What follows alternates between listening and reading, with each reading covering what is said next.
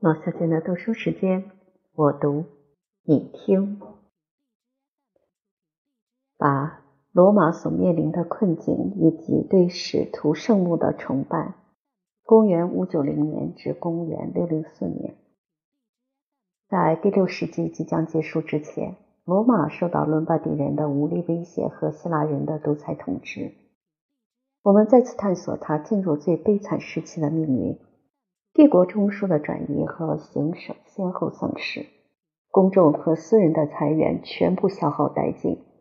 地球上那棵高耸的大树，阴影下曾栖息无数的民族，现在被砍掉枝叶，留下光秃秃的枝干，在荒凉的地面任其枯萎。奉有派令的大臣和传递捷报的信差，再也不会在阿比安或弗拉米尼亚大道上相遇。随时都会遭到伦巴第人带着敌意的袭击，引起不断的恐惧。在一个全世界大而又安宁的首都，居民没有焦急不安的心情，才会去游览邻近地区的花园，并在想象中隐约绘出罗马人的苦难状况。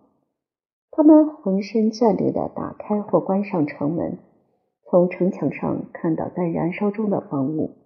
听到他们的同胞哀鸣的声音，像狗一样成对绑在一起，被拖着越过高山，渡过大海，到遥远的国度去当奴隶。农村生活处于这种时时紧张的状况，就没有欢乐可言，更没有心情从事农耕的工作。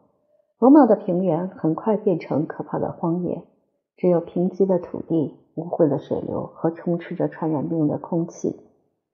世界的首都不再吸引好奇和进取的民族前来此地，但是机遇或需要使得外乡客飘游而至，会带着惊惧的心情观望空洞而荒凉的城市，禁不住要问起元老院和人民在哪里。在雨水过多的季节，台伯河高涨一国堤岸，汹涌的狂流冲过七山之间的谷地。洪水过后留下停滞的水坑，就会产生石雨，传染的速度真是惊人。在恳求上天赐福的庄严游行队伍当中，一个时辰之内竟有八十个人当场死亡。社会要是鼓励结婚，而且愿意勤奋工作，很快可以补足瘟疫和战争造成的损失。但是，大部分罗马人陷入毫无希望的贫穷之中，逼得要过独身生活。人口减少很快成为举目可见的现象，即使热心的人士也会产生悲观的想法，害怕供应的食物来源不稳，完全靠西西里或埃及的收成。帝国一再发生饥馑，显示皇帝对遥远兴盛抱着事不关己的心态。罗马的建筑物面临毁坏和侵袭，洪水、风暴和地震使腐朽的结构很容易倒塌。具有优势地位的僧侣看到古代文物受到摧毁，感到幸灾乐祸而得意忘形。一般人都相信是教皇格雷高利一世破坏庙宇，毁弃都市里的雕像，是个这个蛮族下达命令，将帕拉丁图书馆烧为一片焦土。他那荒谬而可恶的宗教狂热，利用在历史记载可以拿来作为独特的标志。格列高利的著作对于古典文化表现出难以克制的厌恶。有一位学识渊博的主教，曾经担任过文法教授，研究拉丁诗人的作品，把 Jovit 当成基督一样来赞扬。他给予最严苛的批评，有关他那疯狂破坏的行径，证据不仅可疑，而且到近代才出现。和平女神庙或是马塞鲁斯剧场经历多少代的风吹雨打，才慢慢损毁。在没有受到教会独裁控制的地区，禁书的限制会使维吉尔和利维抄本的销路成倍增加。要是罗马无法受到一个重要原则的鼓励，能够重新恢复昔日的荣誉和权势。就会像底比斯、巴比伦和迦太基一样从地球上消失。众人接受含义模糊的传说：两位犹太导师分别是渔夫和账目工匠，在尼罗的赛车场遭到处决。他们那不知真假的遗骸，五百年后成为圣物，当作基督教罗马的保护者受到顶礼膜拜。东部和西部的朝圣客纷纷来到圣地的门前，使徒的神龛为奇迹和危惧所守护。虔诚的正统基督徒接近崇拜的对象，难免心中忐忑不安。触摸圣徒的遗体就会丧生，多看一眼也会带来危险。即使有人出于非常纯正的动机，竟敢扰乱圣所的安宁，也会看到令人敬畏的幻象，甚至受到暴毙的惩罚。有位皇后提出无理的要求，想要夺走罗马人最神圣的珠宝圣保罗的头骨。罗马人用无比厌恶的态度加以拒绝。教皇非常肯定地表示，包裹遗体的亚麻布都是圣物，身上的铁链搓下来的铁屑。无论弄不弄得到手，具有同样神奇的力量。这一切或许都真实不虚。九，教皇格雷高利一世的家世出身及教会统治的影响。公元五九零至公元六零四年，使徒的神迹和德行像是具有生命的活力，存在于继承人的胸襟之中。在莫里斯统治时期，格雷高利一直具有圣彼得的宝座。他不仅是第一人，而且是名声最为显赫。格雷高利的祖父菲利克斯也是教皇。然而，主教受到独生规定的约束，格雷克斯的妻子应该是在任职前过世。格雷高利的双亲谢维亚和格尔迪安是元老院最尊贵的议员及罗马教会最虔诚的教徒。他的女性亲属很多是圣徒和贞女。他有一幅与父母合绘的家庭画像，赠送给圣安德鲁修道院，保存近三百年之久。画像的构图和色彩提供真实可靠的证据。意大利人在第六世纪开始培养绘画艺术，但是那个时代的品味和学识令人不敢恭维。格里高利的作品，诸如书信、布道词和对话录，在当代的饱学之士中竟然无人出其右。家世和能力使他身为城市的郡守，弃绝尘世的排场和虚荣，使他享有崇高无比的声誉。他奉献巨额遗产，兴建七座修道院，其中一座在罗马，六座在西西里。格雷高利的愿望是今生默默无闻，来世获得光荣。然而，他诚挚奉献给宗教的事业，却像狡猾而充满野心的政治家所选择走的道路。格雷高利的才能伴随着隐退所获得的光彩，获得教会的喜爱和重用，培养出来的绝对服从更是作为僧侣的主要职责。格列高利被授予辅祭的职位，便迁到拜占庭宫廷，担任罗马教廷的特使或公使。竟然大胆运用圣彼得的名义，摆出我行我素和神圣不可侵犯的姿态，就是帝国最显赫的俗家人物表现这一种举动，也会被认为是犯罪而带来莫名的危险。他回到罗马，名声更为响亮。奉行短期的修院职责以后，在教士、元老院和人民一致的欢呼声中，从修道院被推举到教皇的宝座。看起来只有他本人反对这次的擢升。他向莫里斯皇帝请愿，恳请皇帝拒绝罗马人民的选择，更使他在皇帝和公众的眼里提升到更高的地位。等到重要的训令发布以后，格雷高利获得友好商人的帮助，将他装在篮子里运出罗马的城门，在森林和山区里很谦卑地躲了几日。据说靠着上天指引的光芒，才发现他藏身的地点。伟大的格雷高利一世担任教皇长达十三年六个月又十天，是教会史最开明的时代之一。他的德行，甚至于他的缺失，都奇特地混合着淳朴和狡诈、傲慢和谦恭、理性和迷信，非常适合他的地位和那个时代的特质。他的对手是君士坦丁堡的教长。他拿反基督头衔对这位全权主教加以谴责。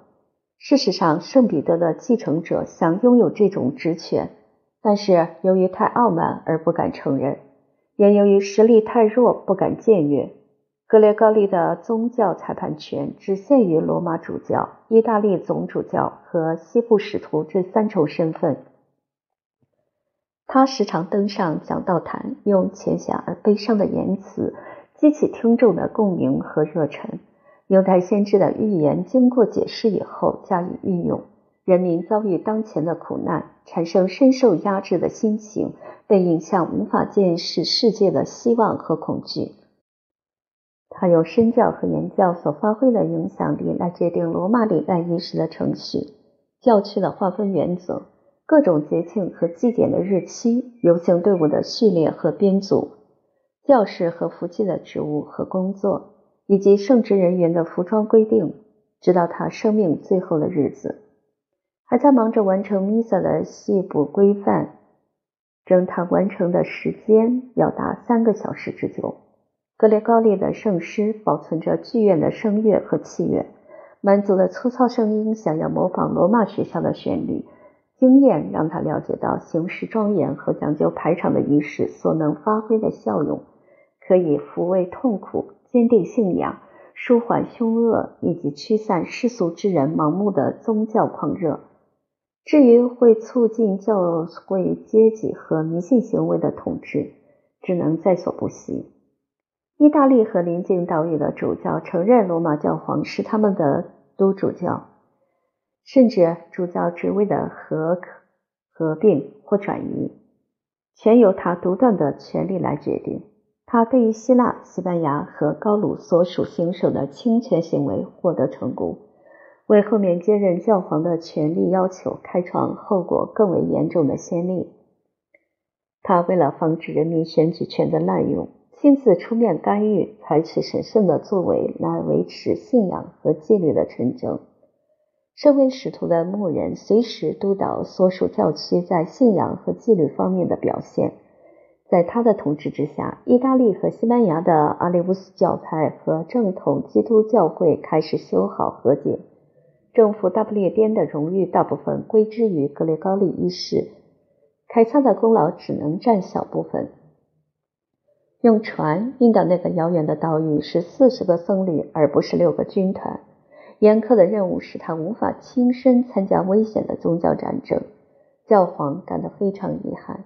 在不到两年的时间，他能够向亚历山大利亚的主教宣称，已经让肯特国王和伊万恩格鲁萨克逊人受洗。罗马的传教士就像原创教会的传教士一样，所使用的武器只有属灵和超自然的力量。格列高利的轻信或明智，使他永远运用幽灵、奇迹和复活的证据。来坚定宗教的事实和真理，后代子孙对他的功绩极为推崇，不亚于他敬佩与他同时或前代人士的德行。历代教皇有权赐予天国的荣誉，格雷高利在他那个阶级当中是最后一位列入历书的圣徒。教皇的世俗权力是在那个时代的苦难中不知不觉产生。欧亚两洲被鲜血所浸染的时刻，罗罗马的主教必须以慈善与和平的使臣来进行统治。其一，前面提过，罗马教会获得意大利、西西里和更遥远的行省很大部分的土地所有权，一般由副府级担任代理人。对于地区的牧人和农民，拥有民事甚至刑事的审判权。圣彼得的继承人就像提高警觉而又行事慎重的地主，处理他的世袭遗产。